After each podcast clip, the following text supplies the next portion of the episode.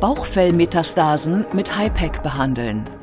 Guten Tag und herzlich willkommen zur Klinik-Sprechstunde, dem Asklepios Gesundheitspodcast mit Kirsten Kahler und Ärztinnen und Ärzten der Asklepios Kliniken. Herzlich willkommen zur Asklepios Gesundheitssendung. Wenn Sie einen Tumor im Körper haben, der Metastasen gebildet hat, dann sind Metastasen im Bauchfell eine ganz besondere Herausforderung. Die übliche Chemotherapie schlägt hier nämlich nicht so gut an, wenn überhaupt. Aber es gibt inzwischen eine viel erfolgsversprechendere Methode und die heißt HIPEC und über die sprechen wir jetzt. Bei mir ist Dr. Michael Lipp. Er ist Chefarzt der Klinik für gastrointestinale und kolorektale Chirurgie an der Asklepios Klinik Barmbek. Schön, dass Sie Zeit haben, Herr Dr. Lipp. Sagen Sie uns noch mal, wie kommt es zu solchen Bauchfellmetastasen? Insbesondere bei Tumoren, die sich im Bauchraum bilden, können in fortgeschrittenen Stadien sich Tumorzellen direkt vom Tumor lösen und sich mit der Peritonealflüssigkeit, also der Flüssigkeit, die sich in der Bauchhöhle befindet, im Bauchraum verteilen und an Stellen überall im Bauchraum anwachsen. Ähm, auch Tumoren außerhalb des Bauchraumes, wie zum Beispiel der Brustkrebs, kann in fortgeschrittenen Stadien zu einer Peritonealkarzinose, also zu Bauchfellmetastasen führen. Mhm. Das heißt also Brustkrebs, aber dann wahrscheinlich auch andere Krebsarten, Darmkrebs, wahrscheinlich Magen. Sowas. Ja, es gibt wie gesagt unterschiedliche Primärtumoren, die zu einer Bauchfell Krebsbesiedelung führen können. Mhm. In unserem Fall ist dies insbesondere das kolorektale Karzinom, also der Dickdarmkrebs mhm. und der Magenkrebs. Das ist richtig, ja. Mhm. Und dann gibt es ja noch so einen Krebs, der im Bauchfell selbst entsteht auch. Richtig, es gibt zum Beispiel das maligne Mesotheliom, ein, eine Krebsart, die als Primärorgan im Bauchfell entsteht. Auch hier wäre die sogenannte chirurgische Zytoreduktion, also die komplette Entfernung des Bauchfells und die anschließende Therapie mit einer HIPEC eine adäquate Behandlungsstrategie. Mhm.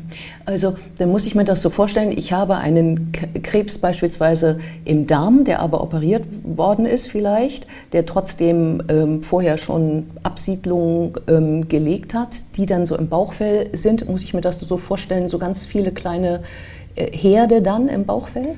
Da stellen Sie sich prinzipiell genau richtig vor. Es kann ähm, mehrere Varianten geben. Zum einen behandeln wir Patienten, die eine Dickdarmkrebsoperation hinter sich gebracht haben. Oft lagen die Tumoren in einem fortgeschrittenen Stadium vor. Zum Zeitpunkt der initialen Operation war bei diesen Patienten noch keine Bauchfellmetastasierung vorhanden und kam, wie wir es nennen, Metagron später hinzu, wurde also später im Rahmen der onkologischen Nachsorge entdeckt. Bei anderen Patienten ist es tatsächlich so, dass wir während der Erstoperation des Darmkrebses die Peritonealkarzinose direkt entdecken, sozusagen als Zufallsbefund. Ja, denn die tut auch gar nicht weh wahrscheinlich, oder? Nein, die Peritonealkarzinose tut im Regelfall nicht weh. Mhm. Die Peritonealkarzinose fällt oftmals durch indirekte Symptome auf, beispielsweise durch eine Umfangsvermehrung des Bauchumfanges, die Peritonealkarzinose führt dazu, dass sich Aszites, also Bauchwasser, bildet und die Patienten beklagen dann ein Druckgefühl im Bauch. Eine Peritonealkarzinose kann aber auch zu einer Obstruktion, also zu einer mechanischen Behinderung der Darmpassage führen. Die Patienten müssen dann beispielsweise ähm, aufstoßen, erbrechen oder können nicht wie gewohnt ähm, ihre ähm, Stuhlgewohnheiten wahrnehmen. Mhm. So ähm, kann die Peritonealkarzinose auffallen. Mhm. Ähm, jetzt sprechen wir über eine Methode, die heißt HIPEC, aber die, so habe ich es verstanden, immer in Kombination ist ja eigentlich mit einer OP. Richtig. Also erst die Operation, Richtig. Metastasen raus, dann diese, diese HIPEC. Vielleicht fangen wir damit mal an, diese HIPEC, was passiert da? Die HIPEC ähm, ist eine Abkürzung und steht für hypertherme intraperitoneale Chemotherapie. Es handelt sich dabei um eine lokale Anwendung eines Chemotherapeutikums im Bauchraum. Da wir es lokal anwenden, haben wir die Möglichkeit, das Chemotherapeutikum höher zu dosieren, als wir das bei einer konventionellen Chemotherapie tun könnten, die über die Vene verabreicht wird. Das ist ein Unterschied. Äh, zum Zweiten wird die Trägerflüssigkeit, in der die Chemotherapie gelöst wird, ähm, erwärmt, sodass wir einen zusätzlichen Effekt durch die Hitze, also die Hyperthermie, auf die Tumorzellen haben. Die HIPEC ist sozusagen der Abschluss der eigentlichen Operation, nachdem alles an sichtbarem Tumor durch den Chirurgen entfernt wurde, kommt die HIPEC zum Einsatz und das Abdomen, also der Bauchraum, wird gespült, um die für uns mit dem bloßen Auge nicht sichtbaren Tumorzellen effektiv zu behandeln und abzutöten. Mhm. Darauf möchte ich gleich noch mal genauer eingehen, wie das denn dann abläuft für einen Patienten. Aber eine andere Frage geht mir erstmal durch den Kopf. Wenn es so erfolgsversprechend ist, für wen, also kommt es dann für jeden Patienten in Frage, der zu Ihnen kommt mit, mit Bauchfellmetastasen oder gibt es da eine Eingrenzung? Das wäre sehr schön, wenn das so wäre. Leider ist es nicht so. Nein, nicht jeder Patient oder jede Patientin eignet sich für dieses Verfahren. Zum einen hängt die Indikation für die Zytoreduktion und die HIPEC davon ab, welcher Primärtumor bei den Patienten diagnostiziert wurde. Mhm. Nicht alle Tumoren können durch Zytoreduktion und durch HIPEC behandelt werden. Grund hierfür ist zum Beispiel die unterschiedliche Prognose der unterschiedlichen Tumoren.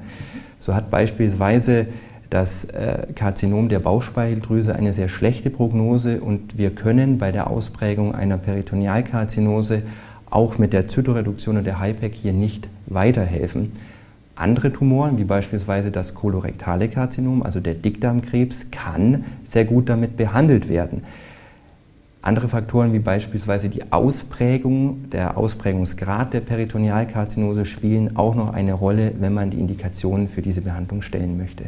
Das heißt also, die ursprüngliche Krebsart ist ein Faktor mhm. und die, das Stadium dieses Krebses und wahrscheinlich auch nochmal die Konstitution des Patienten, das sind auch nochmal Dinge, denn ich glaube, diese HIPEC ist nicht ohne, äh, wenn man sie durchläuft. Aber nochmal ähm, zu diesem Punkt, äh, an dem Sie entscheiden, ob die HIPEC möglich ist oder nicht, ähm, gucken Sie dann nochmal in den Patienten rein. Mhm. Wir versuchen unsere Patienten sehr großzügig einer sogenannten diagnostischen Laparoskopie vor der eigentlichen Operation zuzuführen. Das ist eine Bauchspiegelung, bei der der Bauchraum kurz mit Luft aufgeblasen wird und wir eine Kamera einführen, um einen objektiven Überblick über die Ausbreitung der Bauchfellmetastasierung zu erhalten. Ähm, mit diesen Informationen können wir anschließend die Patientin oder den Patienten beraten und ihr erklären, welche operativen Maßnahmen in Ihrem Individualfall durchgeführt werden müssten und ob die Behandlung möglich und erfolgsversprechend ist.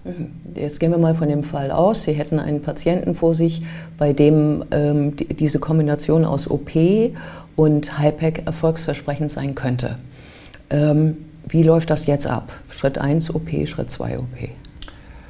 Zunächst einmal ähm, führen wir ausführliche Gespräche mit den Patientinnen und Patienten, damit sie auch thematisch verstehen, was mit ihnen eventuell passieren wird. Das ist aus meiner Sicht sehr wichtig, um die Patienten gut zu behandeln.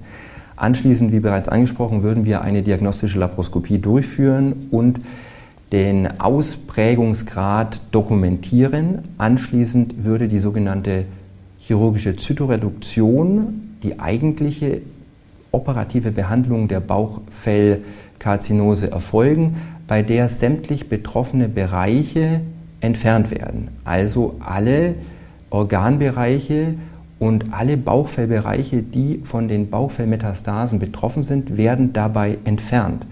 Im Anschluss an die oft mehrstündige Operation würden über Drainagen, die in den Bauchraum eingebracht werden, die, äh, die Spülung der HIPEC ähm, erfolgen. Mm, das heißt, das, worüber Sie mit dem Patienten sprechen, ist ja dann einmal das, was es für ihn bedeuten wird, wenn Teile von Organen mhm. fehlen, die ja Verdauungsorgane sind zum richtig, Beispiel. Richtig. Was heißt das denn zum Beispiel?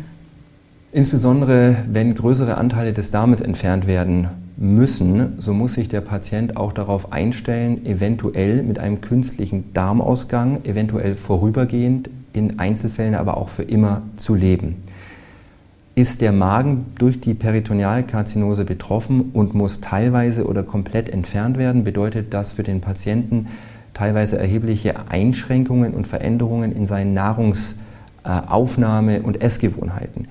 Das sind sicherlich die einschneidendsten Veränderungen für die Patienten und die besprechen wir vorher ganz ausführlich. Ja. Ähm, wenn Sie das also dann machen würden, das heißt, Sie würden also Organe ähm, äh, teilweise entfernen. Wahrscheinlich wird, das ist ja dann eine, eine Vollnarkosen-OP, die über, über, mehrere Stunden dauert, mhm. äh, wie Sie ja auch schon andeuteten. Ähm, danach würde es dann kommen zu dieser Spülung mit, mit, einem, mit, mit einem Chemotherapiemittel, im Grunde genommen ist es ja so. Mhm. Ähm, 42 Grad warm, ist, mhm. das wird der Körper nicht wollen, oder? Der äh, Körper reagiert darauf mit einem Effekt, den wir im Rahmen der Bekämpfung der Tumorzellen ähm, positiv sehen. Was ähm, durch die Wärme letzten Endes passiert, ist, dass die Gewebe ähm, durchlässiger für das Chemotherapeutikum werden, zum einen. Das heißt, das Chemotherapeutikum kann während der HIPEC durch die Wärme tiefer ins Gewebe eindringen. Und zum Zweiten haben wir durch die Wärme, wir streben eine Temperatur zwischen 41 und 42 Grad im Patienten an, einen direkten zytotoxischen, also zelltötenden Effekt auf die für uns nicht mehr sichtbaren Tumorzellen haben. Ach so, weil das auch eindringt ins Gewebe. Richtig. Und man deshalb, ähm, da habe ich gelesen, zwei Millimeter? Etwa zwei Millimeter tief dringt die HIPEC während dieser 90-minütigen Spülung ins ja. Gewebe ein ja. und kann hier eventuell kleinste Tumorzellnester noch abtöten, die wir bei der Operation mit unseren Augen oder Lupenbrillen nicht sehen konnten. Und Sie sprachen vorhin von Drainagen. Das heißt, es gibt eine Einleitung und eine Ausleitung. Mhm. Also das heißt, der Körper wird zugenäht? Mm, ja. Was technisch passiert ist, wir ähm, führen in Barmbek die sogenannte geschlossene Variante der mhm. HIPEC durch. Wenn die Operation abgeschlossen ist, werden in unserem Fall fünf Silikondrainagen an speziellen Stellen in den Bauchraum eingebracht. Dann wird der Bauchraum verschlossen und diese Drainagen werden mit einer Maschine verbunden, welche im Prinzip eine, eine Heizung und eine Pumpe beinhaltet. Und über diese Maschine wird dann die Chemolösung kontinuierlich sozusagen in den Patienten hineingepumpt und wieder herausgepumpt und dabei kontinuierlich gewärmt. Ähm, so funktioniert das. Und am Ende der 90 Minuten ähm, wird die Maschine sozusagen ähm, von den Drainagen abgenommen und die HIPEC ist zu Ende. Jetzt reden wir ja über einen Krebs in einem sehr fortgeschrittenen Stadium, äh, der vermutlich vor vielen Jahren nicht operabel gewesen wäre oder, oder nicht therapierbar gewesen wäre wahrscheinlich. Ähm, in diesem Fall äh, OP plus HIPEC, was gewinnt der Patient? Die Behandlungskombination aus chirurgischer Zytoreduktion und HIPEC stellt derzeit die einzige kurative Behandlungsmöglichkeit der sogenannten Peritonealkarzinose dar. Bis vor wenigen Jahren war die Diagnose Peritonealkarzinose für alle Patienten letztlich eine Palliativdiagnose und stand schulmedizinisch zu diesem Zeitpunkt nur die Durchführung einer palliativen konventionellen Chemotherapie zur Verfügung. Mhm. Wenn wir heute das Glück haben, die geeigneten Patienten herauszufinden und möglichst früh die Zytoreduktion und die HIPEC durchzuführen, können wir die Patienten langfristig vom Tumor befreien und in ausgewählten Fällen auch heilen. Das gewinnt der Patient dadurch. Das heißt also Heilung in einigen Fällen möglich, ähm, lebenssituationsverbessernd, mhm. auf jeden Fall. Im Prinzip in jedem Fall. Das muss auch immer ähm, der Grundsatz für diese Operation sein. Sie müssen sich vorstellen, wir haben Patienten, die sich in einer extrem schwierigen Lebenssituation befinden, die womöglich nur noch über eine kurze Lebensdauer verfügen. Und ähm, je ausgeprägter eine Operation und Behandlung ist, desto größer ist auch die Chance für ähm, Risiken und postoperative Komplikationen, sodass wir immer versuchen, den Patienten im Hinblick auf eine gute Lebensqualität adäquat zu behandeln. Und dazu gehört auch im Einzelfall, dass man eine Therapie ablehnt und nicht durchführt. Ja. Vielen Dank für das interessante Gespräch. Sehr gerne. Und wir sehen uns wieder auf www.astlepios.com, auf Facebook und auf YouTube oder im nächsten Podcast. Werden Sie gesund.